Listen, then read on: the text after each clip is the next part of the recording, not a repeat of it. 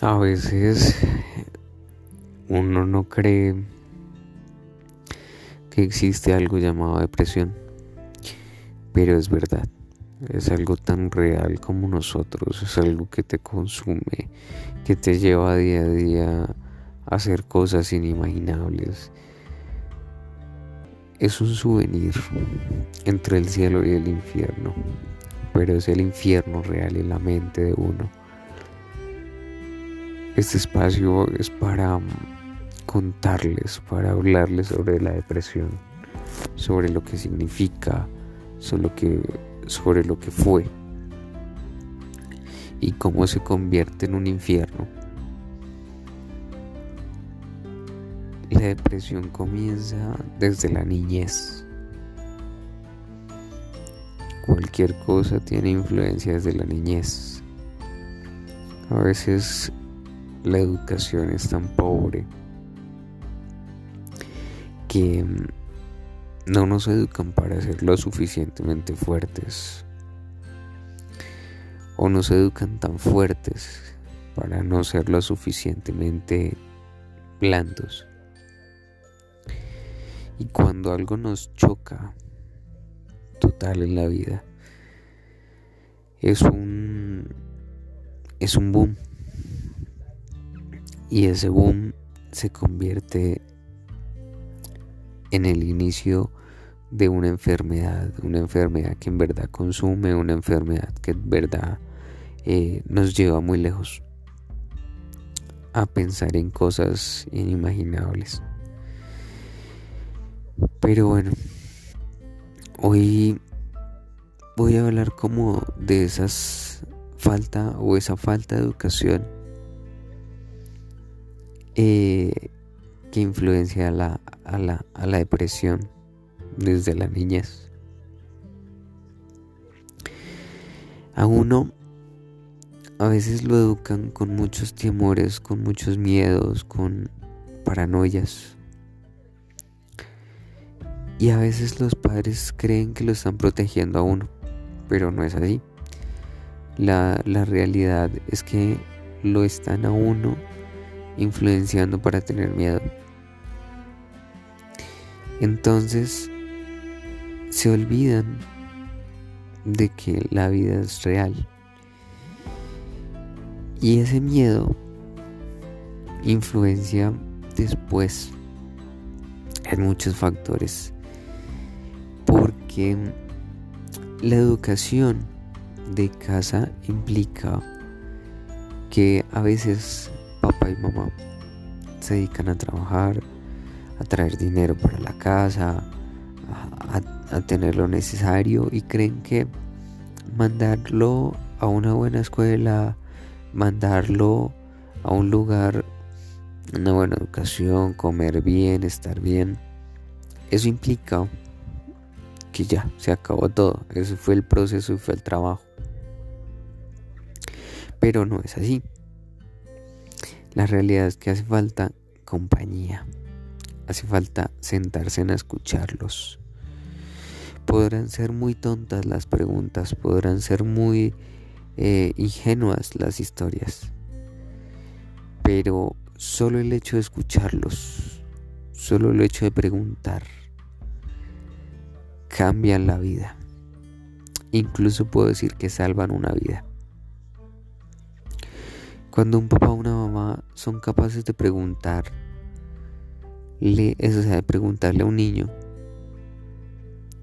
ven cómo te sientes, ven qué sientes. Esas pequeñas preguntas influencian mucho porque dan confianza a contarles las historias a contarles, mira, me pasó esto en el colegio, me sentí así, me fui con ese compañero, tuvimos una aventura inimaginable, así fuera solo jugar en, en, en el parque de la escuela. Esas cosas hacen que se brinde una confianza entre papá e hijos, papás e hijos. Cuando esa barrera se rompe, papá y mamá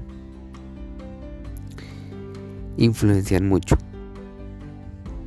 ¿Por qué? Porque eh, se escuchan. Y eso implica que la adolescencia, muchas cosas que pasen, papá y mamá las escuchen y ayuden a superarlas. Volviendo a la niñez, eh, aunque muchas cosas parezcan eh, tontas, es importante que las escuchen. Que escuche papá, mamá, escuchen. Porque aunque parezcan tontas, son reales. Y para un niño son súper importantes porque son súper complicadas. Son cosas que dicen, no, eh, me pasó esto y es súper grave. Aunque para uno de adulto sea algo súper sencillo, para los niños es gravísimo. Entonces verles y darles esa importancia es muy grande. Escucharlos. Porque un niño busca mucho aprobación. Y cuando le damos esa aprobación, tenemos que dársela con entusiasmo, tenemos que dársela con apoyo, con entrega, porque eh, al dársela, cuando no se le da con, con, con ese espacio, sino decirle, ah, sí, quedó bien, bien, bien, bien. Ellos quedan faltos de muchas cosas. Cuando un papá o una mamá dice, oye, te quedó genial, te quedó súper bien, felicitaciones, pero mira, eh, tienes que hacerle esto, te, apoyo con esto, dale con esto otro y verás que te va a ir súper bien.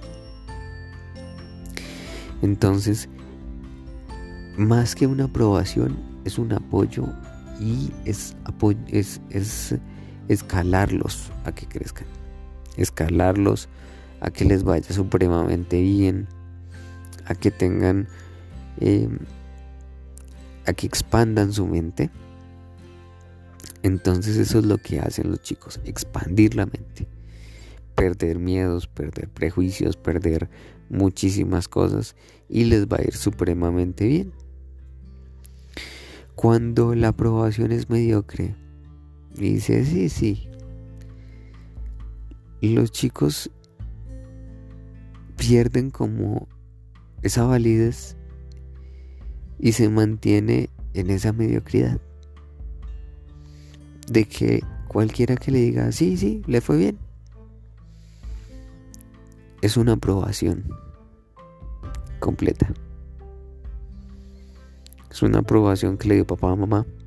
Entonces quedó a medias, pero alguien le dijo, sí, qué bien. Entonces ahí es donde pierde. Cuando eh, papá o mamá influencian más es cuando papá o mamá da una aprobación, da un apoyo a mejorar algo y escucha.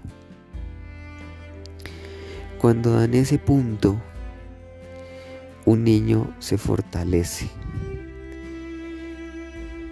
y se hace más, más y más fuerte. ¿Cómo? Y ustedes, o sea, todo el mundo dice, pero ¿por qué ya futuro? ¿Qué pasa?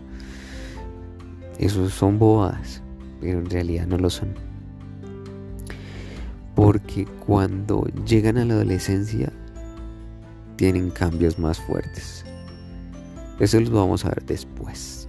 Les voy a hablar sobre esos cambios y esas influencias de niños en la adolescencia. Pero pues por el momento estamos hablando solo de los chicos. Cuando un niño está triste, se siente triste, se siente solo, se siente vacío, necesita mucho la compañía de otros niños. Necesita vivir y sentirse como un niño. Jugar como un niño. Imaginar como un niño nunca le digan ese, eso es muy tonto o eso es muy estúpido. No. Cuando el niño diga yo soy mágico, dile que él es mágico. Porque en verdad lo es. Esa magia los hace crecer mucho. Esa magia los hace imaginar. Y la imaginación de un niño es más fuerte que cualquier otra cosa. Y todo el mundo pregunta, bueno, ustedes se pueden preguntar, ¿y qué tiene que ver esto en la depresión? Tiene que ver muchísimo. Muchísimo porque hay niños que crecen solos. O crecen con hermanitos mucho mayores y pues la diferencia de edad o de género en algunos casos porque puede ser eh, tiene un hermano mayor o dos hermanos mayores y la niña, la niña es la menor o dos mujeres mayores y el niño es el menor. Los dos mayores comparten, si son dos hombres comparten entre ellos muchas cosas y todo esto y la niña queda rezagada en la casa a estar sola. Y el, e igualmente cuando, cuando son dos niñas y el niño está solo. Entonces necesitan, y es muy necesario compartir con compañeros, con amigos, con, personas que influencien mucho en, en su vida cotidiana y en su corazón. Dentro de ese espacio. Entonces, ahí es donde llega papá, donde llega mamá, donde los dan y les dan un corazón para ver una realidad porque papá y mamá son ese pilar de la vida. Si ustedes no están juntos, no importa. Papá y mamá no están juntos, no pasa nada. Pero al niño hay que darle ese privilegio de decirle siempre, él es su papá. Respétalo quiérelo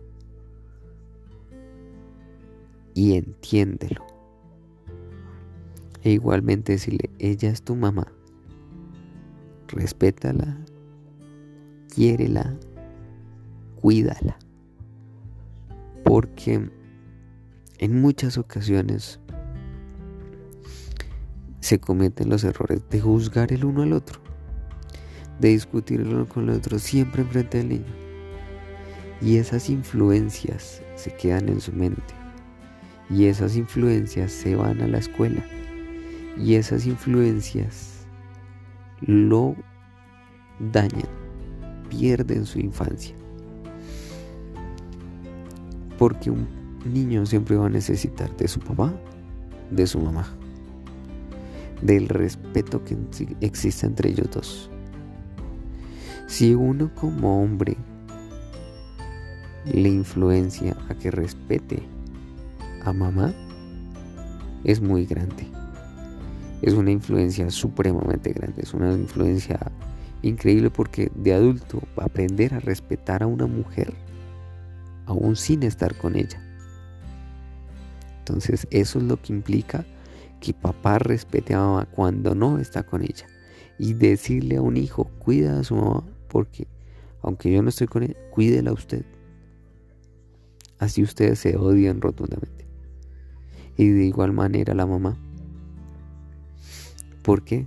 Porque eso implica en una niña decir es que todos los hombres son iguales, todos los hombres son malos, todos los hombres... Y cuando crece, esa influencia llega y pierde el respeto por papá. Entonces, esos son balances muy grandes que influyen en la vida de un niño. Generalmente todas esas cositas, esos detalles son los que influyen para que crezca una semilla llamada depresión y ansiedad.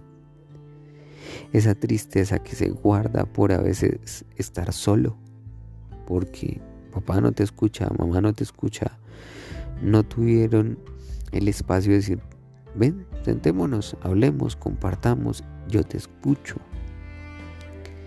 Y el niño contarle sus historias mágicas, historias mágicas, que parecieran tontas en ese momento. Pero cuando ese niño crece, cuando ese niño se vuelve adulto, ese adulto se te acerca y te dice, mamá, me pasó esto y esto y esto, es muy diferente, al parecer, pero en realidad son las mismas historias de cuando era simplemente un niño. Entonces eso influencia muchísimo la vida. Entonces escúchenlos desde niños. Compartan desde niños. Díganles y quiéranlos. Porque esa parte es muy importante, el escuchar a un niño. Eso es trascendental, total. Después vamos a ver lo que es escuchar a un adolescente porque es otro rollo diferente, es otra cosa brutal totalmente y que se consume la mente humana. Pero en este momento, cuando se tiene un niño pequeño, es muy importante mantenerlos firmes de corazón, escuchándolos, compartiéndolos. Eso implica la educación. No es solo uno encerrarse durante 40 años en una empresa y decir, tuve mis hijos, les di buena vida, buena educación y se acabó. Y después preguntarse, oiga, ¿por qué mi hijo se suicidó? Pero si yo le di todo, pero no le faltó nada. Sí le falta. Le faltó un papá, una mamá que lo escuchara, que estuviera desde niño, que le preguntara qué te gusta, qué no te gusta. ¿Sí? Decirle, ven, escucha, ¿qué música te gusta? ¿Mm? Desde niño preguntarle eso y colocarle todo tipo de música y la que le guste. Y él va a decir en una semana, esta ya no me gusta, me gusta otra, pues ponle otra. Y verás que los chicos van, van explorando, van buscando el mundo, van, van diciendo, ah, me gusta esto. Ah, no, me gusta más esto. No, pero qué chévere esto. Pero, ah, me gusta esto. Igual hacerlo con libros. Enseñarles un libro. Decirles lean, escuchen, un audiolibro ahorita, se puede. Y los chicos que interactúen mucho con esas cosas, los hace muy, muy felices. En verdad es muy importante para ellos. Entonces, toda esta influencia es importante para los chicos. Es, es muy grande para ellos.